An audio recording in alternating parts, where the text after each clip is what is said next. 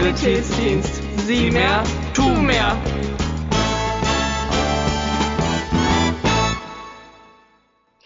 Hallo und herzlich willkommen zu einer neuen Folge von Hören und Helfen, der SSD-Podcast. Heute habe ich Herrn Klinkhammer hier vor mir sitzen. Und ja, Herr Klinkhammer, möchten Sie sich vielleicht einmal selbst kurz vorstellen? Ja, mein Name ist Michael Klinkhammer, ich bin 40 Jahre alt, bin aktuell als Oberarzt in der Inneren Medizin und Kardiologie im Agaplesie- und Diakonieklinikum Hamburg tätig und habe, deswegen glaube ich, bin ich Gast in diesem Podcast auch eine reichhaltige oder reichhaltige Malteser-Erfahrung und bin aktuell auch noch Ortsarzt bei den Maltesern in Hamburg. Ja, genau. Also es ist schon lange bei den oder einige Tätigkeiten bei den Maltesern. Das ist ja sehr schön. Und haben Sie vielleicht so drei Adjektive, wo Sie sagen, die würden Sie ganz gut beschreiben und die haben Sie vielleicht dahin gebracht, wo Sie heute so stehen? Ja, also ich komme aus dem Rheinland, deswegen so der Rheinländer an für sich, der hat immer gute Laune, ist schwer aus der Fassung zu bringen, dann aber auch eine gewisse Beharrlichkeit und dass man sich auch, sag ich mal, wenn man schwierige Phasen hat, vielleicht mal durchboxt und ganz klar, ich ähm, habe neben Maltesern auch viel Teamsport gemacht, weil ich halt auch ein Teamplayer bin und wirklich mich da im Team immer gut einbringe und versuche, das Team weiter voranzubringen. Okay, ja, das ist doch schön. Also viele, sage ich mal, gute Eigenschaften und das kommt wahrscheinlich einem auch im Berufsalltag dann zugute, wenn man mit anderen Menschen gut kann und immer gute Laune hat. Ich glaube, dann arbeitet jeder gerne mit einem zusammen. genau, das Thema der heutigen Folge soll Herzinfarkt sein und Reanimation. Und da steigen wir gleich mal ein. Vielleicht zuallererst, was passiert denn eigentlich bei einem Herzinfarkt? Also Herzinfarkt, was die meisten darunter verstehen, ist ja, dass man wirklich einen Verschluss eines Herzkranzgefäßes hat, wo in der Folge es dann zu einer Minderdurchblutung kommt und damit dann diese typischen Beschwerden ausgelöst werden, wie Schmerzen in der Brust, Luftnot und auch die ganzen vegetativen Symptome. Aber man muss da auch unterscheiden, dass es auch Herzinfarkte gibt, die zu einer Minderdurchblutung des Gewebes führen, die gar keinen akuten Verschluss eines Herzkranzgefäßes haben, sondern einfach beispielsweise, wenn man eine, eine Verengung eines Herzkranzgefäßes hat, dass die dann in dem Moment, wo der Bedarf steigt, einfach dann so kritisch werden, dass die Durchblutung nicht voraussetzt ist. Aber auch zum Beispiel die Faktoren wie Blutarmut oder ein zu schneller Herzschlag, was dann immer wieder zu einem, zu einem Mismatch zwischen Bedarf und dann letztendlich dem, was der Körper da zur Verfügung stellt. Also es gibt so zwei, wie gesagt, zwei Aspekte. Einmal den Verschluss eines Herzkranzgefäßes und dann dieser Bedarf und was, was der Körper leisten kann, dass da ein Mismatch ist. So, dass man das grob in diese zwei groben Arten unterteilen könnte. Mhm. Okay, ja, sehr schön. Und wie kann man dann einen Herzinfarkt erkennen? Also wenn man jetzt so ein SSD-Schüler ist und sagt, äh, gut, bei Schülern wird es hoffentlich nicht so häufig vorkommen, aber grundsätzlich, wie erkenne ich den überhaupt? Also das Schöne ist, dass man mit, mit ein bisschen klinischem Fingerspitzengefühl zumindest mal dahin kommen kann, weil letztendlich die Symptome von einem Herzinfarkt ähneln natürlich vielen anderen Erkrankungen, aber was ich gerade meinte, diese Schmerzen, vor allem in der linken Brusthälfte, die dann zum Teil auch ausstrahlen in den Kiefer, in den linken Arm oder auch in den Rücken. Aber auch ganz unspezifische Symptome wie irgendwie Luftnot, die halt unter Belastung deutlich schlechter wird. Das kann auf einen Herzinfarkt hindeuten. Letztendlich sicher sagen, ob ein Herzinfarkt vorliegen kann, kann man anhand dieser Symptome natürlich noch nicht. Im Krankenhaus oder durch den Rettungsdienst wird dann häufig ein EKG gemacht, wo dann spezifische EKG-Veränderungen sind, Vielleicht hat der eine oder andere schon mal von den berühmten ST-Streckenhebungen gehört, was dann sehr spezifisch für einen Herzinfarkt ist. Aber ein Herzinfarkt kann natürlich auch im EKG unauffällig sein, sodass man es dann letztendlich nur im Krankenhaus dann diagnostizieren kann. Wenn man dann wirklich Blutentnahmen macht und in diesem Blut das sogenannte Troponin nachweist, das ist ein, sag ich mal, ein Stoff, der frei wird, wenn Herzmuskelzellen untergehen.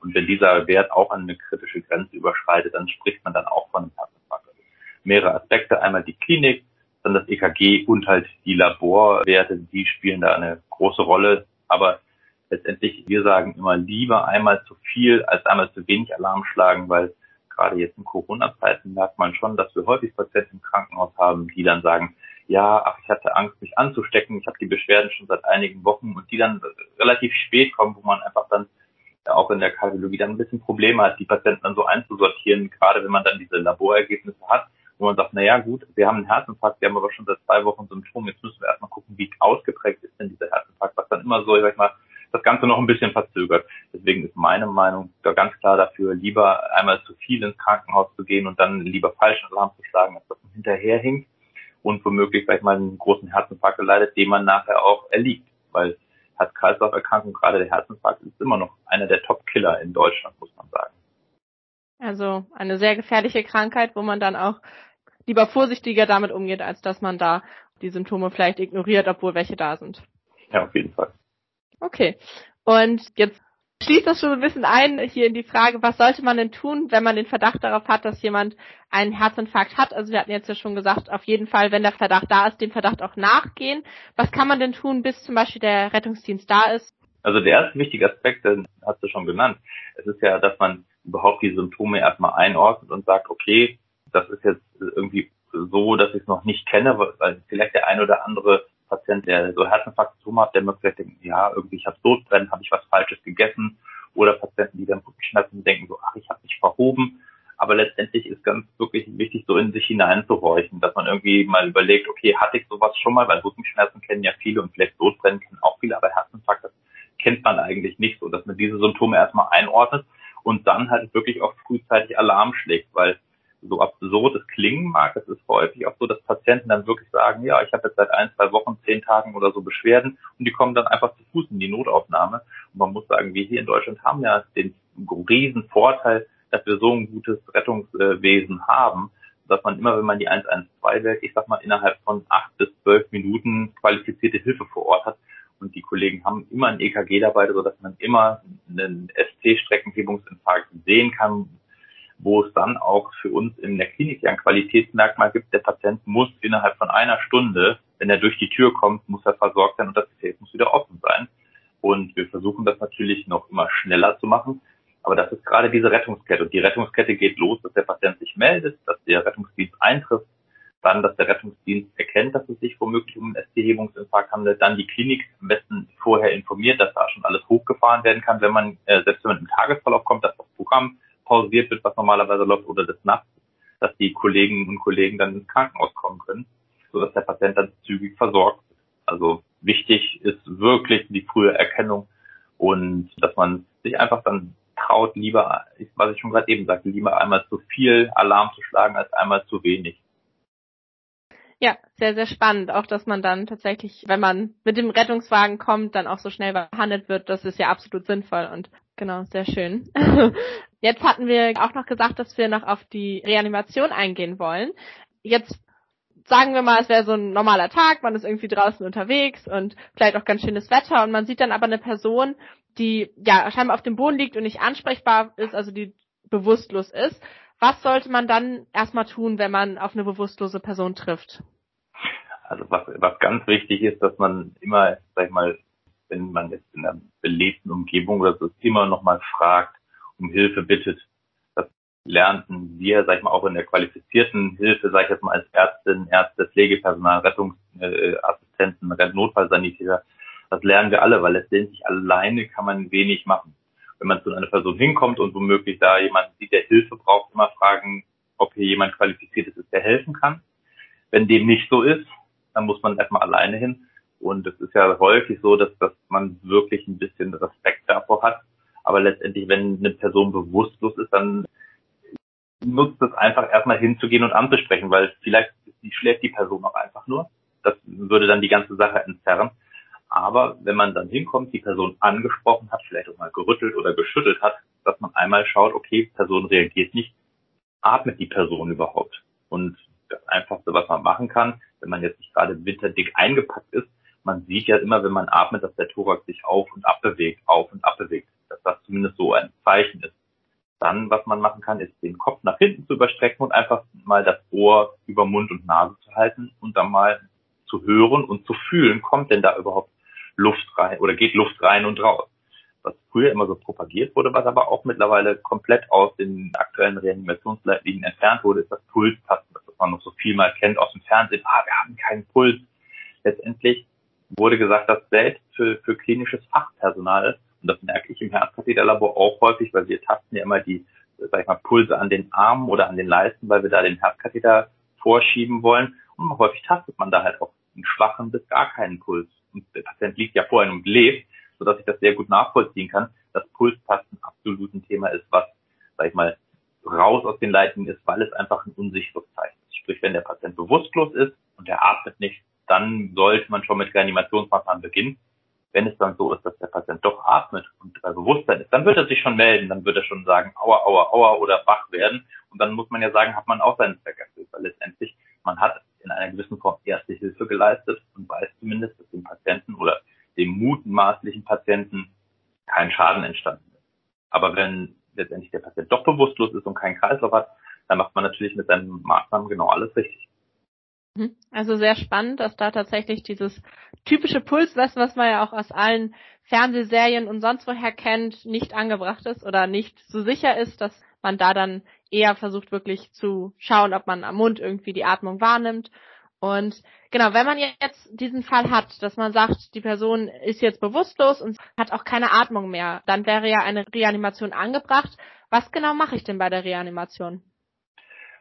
Auch hier ist es wichtig, wieder die Scheu zu verlieren, weil letztendlich jemand, der äh, keinen Puls hat oder sagen wir so, keine Kreislaufzeichen, keine Atmung hat, keine Kreislaufzeichen hat, der ist formal tot.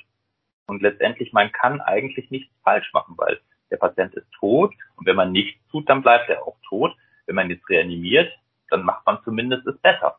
Und selbst wenn man, ich sag mal, unqualifiziert, nenne ich es jetzt mal, reanimiert, oder angeleitet durch beispielsweise einen Leitstellendisponenten reanimiert, dann ist das viel, viel, viel besser, als wenn man gar nichts macht. Denn wir wissen ja, dass bereits drei bis fünf Minuten nach dem Herz-Kreislauf-Stillstand sich schon die ersten irreversiblen Hirnschäden entwickeln. Und unser Gehirn ist leider nicht darauf oder so, dass es sich wieder erholt, sondern das verschaltet sich, wenn man Glück hat. Aber sag ich mal, in, in den meisten Fällen bleiben da schon irreversible Hirnschäden zur Folge, sodass selbst Patienten, die im vom Rettungsdienst reanimiert werden, wenn man sich jetzt, was ich gerade eben sagte, vor Augen führt, zwischen acht und zwölf Minuten ist Hilfe da. Wenn wir jetzt einen Patienten haben, selbst wenn der akut umfällt und da wird nichts getan, dann sind die schon irreversibel geschädigt. Und deswegen ist gerade die, die Ersthelferreanimation oder wie sie auch landläufig heißt, die Laienreanimation das aller, allerwichtigste, weil das die Überlebenswahrscheinlichkeit der Patienten, und das hat der Deutsche Rat für Wiederbelebung auch gesagt, dass sich die Überlebenschancen vervierfachen würden. Und es gibt ja so eine Kampagne, die zum Ziel hat, jedes Jahr zu 10.000 Leben in Deutschland zu retten. Wie gesagt, man geht hin und macht etwas. Und dann ist es halt wichtig, einfach zu schauen, man hat früher immer gesagt, ja, zwei Finger, wie finde ich den optimalen Druckpunkt letztendlich, wenn der Patient auf, auf dem Rücken liegt und man einfach dann die, die, die das Stern, zwischen Sternum und ungefähr den, den, den Brustwarzen schaut und dazwischen die Hand einfach drauflegt auf den Handballen und dann so dem berühmten, entweder nimmt man sich Radetzky Marsch oder Stayin' Alive und wenn man die Musik hat, dann sind das ungefähr 100 Beats pro Minute. Und wenn man die dann, sag ich mal, mit einer Drucktiefe versucht von so zwei bis drei Zentimetern runterzudrücken, immer eher, wenn, sag ich mal, wenn man das das erste Mal macht, dann macht man das immer eher ein bisschen zu zaghaft, deswegen schon forsch und leider Gottes werden viele, die sowas mal gemacht haben, auch berichten können, dass dabei die eine oder andere Rippe bricht. Das ist leider dann so, aber ein Rippenbruch ist nichts damit verglichen, wenn der Patient tot ist.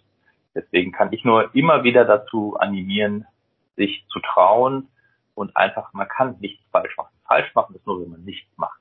Deswegen einfach mal machen und natürlich optimaler wäre es natürlich, wenn, wenn Personen nach dem Erste-Hilfe-Kurs für einen Führerschein vielleicht auch irgendwann nochmal so einen Erste-Hilfe-Kurs machen oder einfach diese sogenannten Basic Life Support dann nochmal üben.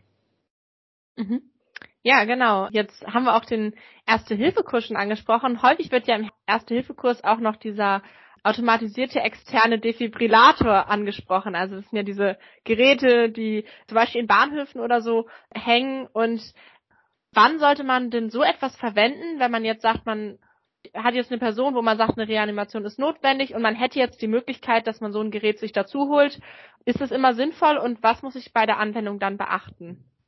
Letztendlich ist es immer sinnvoll, weil die Geräte werden ja oder sind oder es wird versucht, sie flächendeckender einzusetzen. Und das ist auch total sinnvoll, obwohl es ja nur so ist, dass in einem Viertel der Fälle sogar nur so ein Defibrillator hilfreich ist. Aber nichtsdestotrotz, wenn er verfügbar ist, sollte er benutzt werden und die sind meistens recht selbsterklärend. Man nimmt die aus, aus ihrer Verpackung dann raus und schaltet die ein und dann haben die meistens schon eine Stimme, die sagt, was passiert. letztendlich, was, was ich nur oder wozu ich nur ermutige und deswegen meinte ich gerade eben, dass man immer um Hilfe rufen soll. Wenn man einen Defibrillator nutzt, sollte man immer zwei Leute oder zwei Leute arbeiten, weil das haben die letzten Daten zur Reanimation gezeigt, das aller, allerwichtigste ist das Drücken. Das Drücken, das Drücken, das Drücken. Und dieses, dieses Drücken sollte auch nicht durch einen Defibrillator abgebrochen, verzögert oder sonst was werden. Das heißt, eine Person drückt den Patienten, ähm, andere, die andere Person holt den Defibrillator und während der Patient noch wiederbelebt wird mit der Herzdruckmassage, wird der Defibrillator angelegt und dann sagt er, meistens diese automatisierten sagen einem das. So bitte einmal die ähm, Elektroden aufkleben, dann sagt er einmal bitte den Patienten jetzt nicht berühren. Das ist wirklich die einzige Phase, in der das, der der Patient dann mal nicht äh, nicht wiederbelebt wird, damit das Gerät das analysieren kann. Und dann sagt das Gerät einem schon, der Schock ist empfohlen oder der Schock ist nicht empfohlen. Und dann macht es wirklich alle weiteren Schritte, das lädt automatisch hoch, dann sagt es, bitte gehen Sie weg, drücken Sie diesen Knopf. Und das ist das Schöne an den Geräten. Die sind sehr selbsterklärend und auch selbst jemand, der das noch nie benutzt hat, der wird damit schon klarkommen und wird damit auch zurechtkommen. Natürlich ist man immer sehr, sehr aufgeregt, wenn man sowas gemacht und noch oder noch nie gemacht hat. Aber auch was ich meinte, in so einem Fall, wenn man dann die, die 112 angerufen hat, in solchen Fällen hilft der Leitstellendisponent einem auch immer sehr weiter und die haben da auch mittlerweile ihre genauen Abläufe, wo die dann genau erzählen, was man wann wie zu tun hat. Wichtig ist halt, wie gesagt, nur, dass man einmal den Mut hat, den ersten Schritt zu machen und auch einfach dann das durchzuziehen und nicht einfach, sag ich mal, dran vorbeizulaufen und nichts zu tun. Das ist wichtig. Das ist ja auch gut zu wissen, dass man da tatsächlich sagt, okay, aktiv werden und auch den zur Hand nehmen, wenn man den dann da hat und man kann nichts falsch machen, aber einfach dranbleiben und was machen. Jetzt habe ich noch so einen kleinen Sonderfall. Was wäre denn, wenn man vielleicht jetzt ein Kind hat? Gibt es da Dinge, die man bei Kindern besonders beachten muss bei der Reanimation? Also sind sie einfach kleine Erwachsene oder gibt es da noch andere Unterschiede? Also, sag ich mal, für den Laien sollte es keinen großen Unterschied geben, weil letztendlich jedes Kind, was wiederbelebt werden muss, das muss auch wiederbelebt werden. Das Einzige, was man bei Kindern macht im Vergleich zum Erwachsenen, dass man beim Kind halt nicht davon ausgeht, dass das Herz primär das Problem ist. Beim Erwachsenen ist es ja auch so, dass beispielsweise für Laien die Beatmung, ne, man kennt ja dieses typische Mund-zu-Nase-Beatmung, vor denen sich ja viele Leute auch ekeln, manchmal oder in vielen Fällen bestimmt auch zu Recht. Aber da wird ja gesagt, bitte, äh, dann drückt einfach nur und nicht gar nichts machen, dann lasst die Beatmung weg und drückt einfach nur, damit der Kreislauf zumindest da ist, weil der Körper hat ja vielleicht noch eine gewisse Reserve an Sauerstoff im Blut. Und bei Kindern geht man halt davon aus, dass primär die Lungen, also ein, ein, ein Luftproblem dazu vielleicht geführt hat, sodass man bei Kindern auch erstmal fünf Beatmungen machen soll. Und sehr wahrscheinlich äh, ist es, haben ja die meisten Personen, die jemanden wiederbeleben würden, vor Kindern vielleicht ein bisschen weniger, ich sag mal, Ekel oder was auch immer die Beweggründe sind, sowas nicht zu machen, sodass man da einfach fünf Beatmungen macht, aber ansonsten im Prinzip es auch ähnlich durchführt.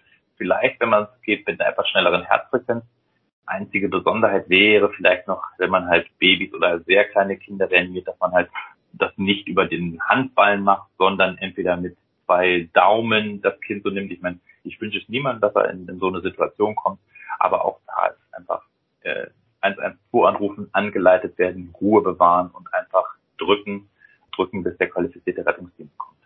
Besser mhm. als nichts tun und nur da zu sitzen. Und das erleben wir leider immer noch viel zu häufig, dass gesagt wurde, ich, ich habe so Angst gehabt, ich habe Angst, was verkehrt zu machen. Man kann nichts verkehrt machen. Verkehrt machen ist nichts tun, ist verkehrt. Aber wenn man was macht, dann muss man sich für nichts rechtfertigen. Okay. Und genau, jetzt war ja auch schon ein paar Mal angeklungen, dass es auch, wenn man sich zum Beispiel ekelt davor, wirklich die Beatmung auch zu machen dazu, dass auch das Drücken selber schon hilft. Ist das dann so eine Möglichkeit in der heutigen Pandemiesituation zu sagen, dass man vielleicht irgendwie trotzdem noch gut reanimieren kann oder ist es trotzdem sinnvoll, ja, zu beatmen oder gibt es andere Möglichkeiten, sich vielleicht noch bei der Beatmung zu schützen? Also letztendlich die gleichen Regeln gelten ja, wie, wie heutzutage überall gelten. Man sollte selber halt sich aus Sicherheitsgründen eine Maske anziehen. Wenn man hat FFP2, dann kann man natürlich den Patienten so lange auch noch eine Maske überziehen. Aber es ist ganz klar, der Laienalgorithmus nennt sich auch prüfen, rufen, drücken. Und dabei sollte es auch bleiben. Letztendlich, man kann es heute nicht ausschließen, aber wie gesagt, bevor das dazu führt, dass man Angst hat, sich mit Corona zu infizieren, dass man den Patienten nicht reanimiert, sollte man einfach Maske aufziehen und drücken, durchdrücken, bis der Rettungsdienst kommt. Im besten Falle ist das ja wirklich ein, ein kurzer Zeitraum und wenn man dann zu zwei Personen ist und sich dann auch mal abwechselt, weil äh, jeder, der schon mal reanimiert hat, der wird es nachvollziehen können. Im internationalen Algorithmus ist es so, dass nach jeder Minute derjenige, der drückt, wechselt und wer das mal gemacht hat, der wird schon merken, dass so 100 Thorax-Kompressionen pro Minute doch ganz schön in die Arme gehen, gerade bei Reanimationssituationen, die dann auch nicht nur eine Minute oder zwei dauern, sondern das geht mal gut und gerne eine halbe Stunde, dreiviertel Stunde oder eine Stunde. Und da ist man dann wirklich froh, wenn man ein großes Team hat aus Personen, die sich auskennen und dann, sag ich mal, dass man sich abwechselt. Mhm. Okay. Und haben Sie vielleicht ein äh, Fallbeispiel aus der Praxis zum Thema Herzinfarkt und Reanimation, das Sie gerne mit uns teilen wollen? Also ich meine jetzt gerade, wenn Sie gesagt haben, irgendwie auch so lange drücken, wie lange drückt man? Also gibt es irgendwo das dann eine Grenze? Das sind die Chancen sehr, sehr gering, dass da tatsächlich die Person nochmal wieder zum Leben kommt? Das ist leider in der, sehr individuell. Wenn man jetzt, ich sag mal, mit den Kleinsten anfängt, beispielsweise bei Kindern oder so, würde ich sogar sagen, dass man Kinder beispielsweise nach Ertrinkungsnotfällen, die dann unterkühlt sind, werden sogar unter Reanimation ins Krankenhaus gefahren. Gleiche gilt natürlich auch für Erwachsene. Aber es kommt immer auf die Ausgangssituation an. Habe ich einen Patienten, der schon sehr alt ist, sehr viele Vorerkrankungen hat, von mir aus auch eine Patientenverfügung schon hat, dass er sagt, oh, ich will sowas eigentlich gar nicht, da muss man auch sagen, dann fange ich erst gar nicht an. Oder wenn man als Notarzt zu einem Patienten kommt, wo man schon feststellt, okay, der hat keinen Kreislauf mehr, aber der liegt bestimmt jetzt schon nicht gerade erst zwei, drei, fünf oder zehn Minuten da, wo ich gerade eben davon berichtete, dass nach drei bis fünf Minuten schon irreversible Hirnschäden auftreten, dass man sich schon fragen muss, ob eine Reanimation ohne erfolgte Laienreanimation nach zehn oder 15 Minuten überhaupt noch Sinn macht. Kommen wir dann vielleicht auch manchmal zu Patienten, die dann halt auch sichere Todeszeiten haben, wo man dann sagt, das beginnt man nicht. Aber letztendlich muss man immer sagen, jüngere Patienten auch beispielsweise, wo man denkt, okay, die waren bisher Kreislauf oder Herz-Kreislauf gesund und fallen auf einmal plötzlich um, da muss man dann immer vermuten, dass da vielleicht ein großer Herzinfarkt dahinter steckt und die fährt man dann auch gerne mal unter Reanimation ins Krankenhaus und im Krankenhaus kann dann entweder unter Reanimation eine Herzkatheteruntersuchung gemacht werden oder es gibt Geräte, die, sag ich mal, das linke Herz insofern unterstützen, dass diese Geräte schnell implantiert werden, sodass da ein Kreislauf vorhanden ist und man dann ganz in Ruhe den Herzkatheter macht. Also in Ruhe muss man in Anführungsstrichen wissen. Aber letztendlich ist ob und wie begonnen wird, das sollte man dem Fachpersonal immer überlassen und im Zweifel lieber einmal zu viel anfangen, dass dann wirklich ein qualifizierter Notarzt irgendwann sagt, okay, liegt eine Patientenverfügung vor, das lassen wir sein, oder die Chancen sind so gering aufgrund der langen Liegedauer und ohne Reanimation, dass man da nichts macht. So generell würde ich immer sagen, wird immer eine, eine Wiederbelebung begonnen und man muss dann im Laufe der Wiederbelebung das sehen. Das haben wir auch, zum Beispiel so, so eine Situation ist auch im Krankenhaus häufig so, selbst Patienten im Krankenhaus, die für mich aus am Wochenende eingeliefert worden sind, wo es vielleicht gar nicht danach aussieht, dass der Patient irgendwie reanimationspflichtig wird, von jetzt auf gleich bleibt der Kreislauf stehen und wir müssen da tätig werden und im Laufe der Reanimation kommt auch hier, der Patient hat eine Patientenverfügung von mir aus, werden die Angehörigen angerufen oder man hat irgendwelche anderen Dokumente, die das noch sagen. Aber letztendlich ist es immer so, man kann ja auch nicht wissen, was die Ursache für einen Herzinfarkt ist. Oder für, für den Kreislaufstillstand, muss ich sagen. Wenn es ein Herzinfarkt ist, dann kann man das beheben. Wenn es beispielsweise ein großer Lungeninfarkt ist, wo das Herz belastet wird, dann ist das immer eine ganz andere Ursache. Aber letztendlich ist es sehr, sehr vielfältig und das kann man leider nie so über den Daumen weg sagen. Deswegen würde ich immer sagen, prinzipiell erstmal anfangen und dann sieht man im Laufe der Zeit, was passiert, es sei denn, wir haben schon sichere Todeszeit. Mhm. Okay. Und haben Sie so ein Fallbeispiel, was Sie selber vielleicht erlebt haben, irgendwie zu diesen beiden Themen, die wir jetzt angesprochen haben, was Sie gerne mit uns teilen würden? Eine Sache, die ich immer sagen will, sei es jetzt im Rettungsdienst mehr als im Krankenhaus, wir sind ja wirklich, wir haben ja Reanimationskurse, die wirklich sehr standardisiert vorgehen, damit wirklich jeder immer genau weiß, was er wie an welcher Position macht. Und das eine ist immer die Theorie. Alle, alle denken und wissen das Gleiche und in der praktischen Umsetzung hat man von mir das Problem, der Patient liegt neben dem Bett. Es ist nur ein halber Meter Platz. Man weiß gar nicht, wie man hinkommen soll und alles wird irgendwie kunterbunt, aber am Ende kommt doch dann der Erfolg raus. Und eine kleine Anekdote, die ich mal selber aus meinen jungen Jahren noch erzählen möchte zum Thema Aufregung. Da sind wir auch, da war ich noch, äh, glaube ich, da war ich noch Rettungssanitäter oder Rettungsassistent. Da sind wir auch zu einer Patientin gekommen und dann ist es ja immer so, man muss den, das, wenn die noch Hemden anhaben, wird das aufgeschnitten und war schon EKG angeklemmt. Dann habe ich die Schere genommen und einfach das Hemd zerschnitten, auf einmal zack, auf das EKG-Kabel durchgetrennt.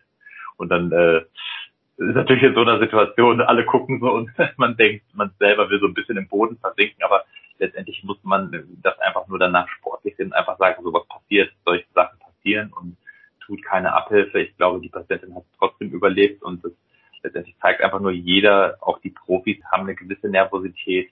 Klar, als alter Hase, wenn man das jahrelang macht, auch, ich mal, gewiss, man, entwickelt man dann eine gewisse Routine, aber irgendwie ist jede Situation doch immer individuell, so dass man sich schon immer wieder neu darauf einstellen muss. Und wie gesagt, es ist immer schön, wenn man dann, sag ich mal, später im Krankenhaus, zum Beispiel bei uns in Facharztausbildung oder auch später ist man auch auf Intensivstation tätig, und wenn man dann Patienten sieht, die reanimiert wurden, auch durch die Angehörigen, und da passiert dann ganz, ganz lange nichts. Die Patienten werden ja irgendwann dann aus der Narkose, sag ich mal, jeder Patient, der ins Krankenhaus kommt und eine Reanimation hat, in den meisten Fällen wird dann erstmal der Körper ein bisschen runtergekühlt, dass der Metabolismus ein bisschen runtergefahren wird, damit sich der Körper erholen kann. Und dann wird, dazu muss der Patient in Narkose sein. Dann wird irgendwann die Narkose, sag ich mal, abgestellt und dann guckt man, wie der Patient wach wird, ob er wach wird. Und letztendlich bei dem Patienten war es so, die, ich glaube, die Tochter oder die Ehefrau haben ihn reanimiert, auch durch, durch Spondylitis angeleitet und ganz lange Zeit wurde nicht wach und wurde nicht wach und wurde nicht wach und alle sagten immer, ach man, hätte ich jetzt, hätte ich jetzt. Und das war genau das typische Beispiel, dass sie sich sehr, sehr große Vorwürfe gemacht haben. Hätten wir früher angefangen, haben wir zu schlecht wiederbelebt. Und was halt ganz schön war, der Patient ist dann letztendlich von unserer Intensivstation noch in eine neurologische Rehabilitation gegangen und hat sich zum größten Teil davon erholt, sodass das immer eine sehr schöne Geschichte ist. Und das möchte ich immer wieder, sag ich mal, hervorheben, dass man nicht die vielen, vielen, vielen leider Gottes frustranen Fälle, die man hat, oder auch, wo dann, sag ich mal, am Ende irgendwie der Patient einen Hirnschaden hat, sondern dass man sich an den wenigen Fällen, die ähm, positiv verlaufen sind, ein Beispiel nimmt und das dann weiter fortführt, weil es bringt nichts, nach hinten zu gucken, was alles nicht funktioniert hat, sondern nach vorne zu gucken und gucken, was man alles besser machen kann und dass man damit diese aversierten 10.000 Leben pro Jahr. 10.000 Leben, das ist ein Wort. also, genau, also da so ein bisschen auch hoffnungsvoll in die Sache reinzugehen und es zu versuchen. Gibt es noch etwas, was Sie jetzt zum Ende auf dem Herzen haben, was Sie vielleicht unseren Zuhörer oder Zuhörerinnen noch mit auf den Weg geben wollen? ja, ich hatte ja schon Anfang gesagt, dass man einfach, wenn man, sag ich mal, beim Schulsanitätsdienst anfängt, früher, als ich noch zur Schule ging, gab sowas noch gar nicht.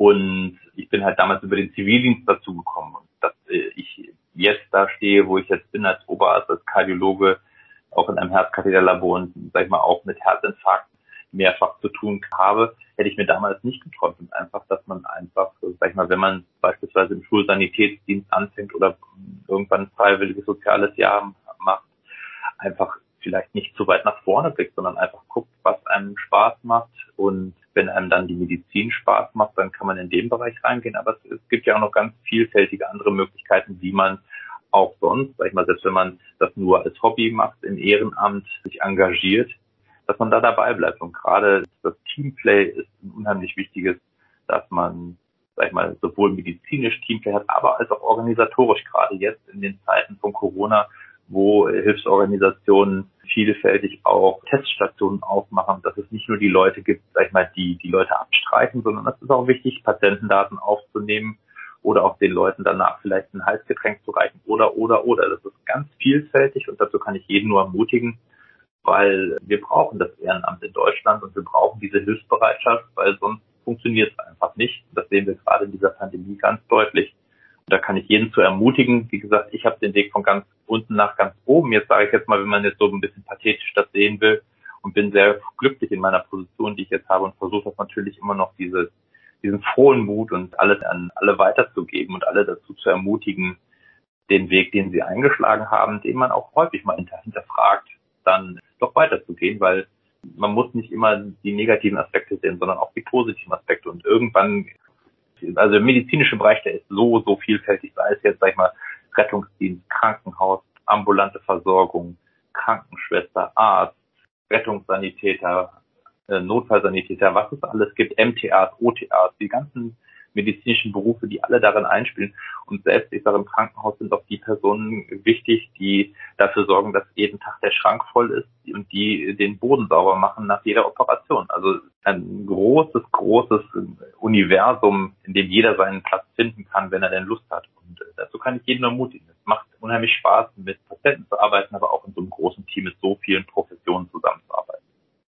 Okay, also ein kleines Plädoyer für die Medizin oder für den medizinischen Bereich insgesamt und ja, wer Lust hat, bleibt da dran. Ich sag mal hier für unsere SSD-Schüler, Schülerinnen, ihr seid dann ja eh schon, dass ihr da das aktiv lebt in dem Rahmen, dass ihr eben als Schüler schon bei uns aktiv seid. Das ist natürlich sehr schön. Bleibt dabei.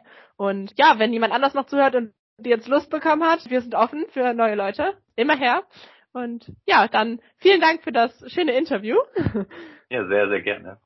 Und dann hoffe ich, dass euch die Folge auch gefallen hat, ihr einiges gelernt habt und dass ihr wieder einschaltet, wenn es wieder heißt Schulsanitätsdienst. Sieh mehr, tu mehr.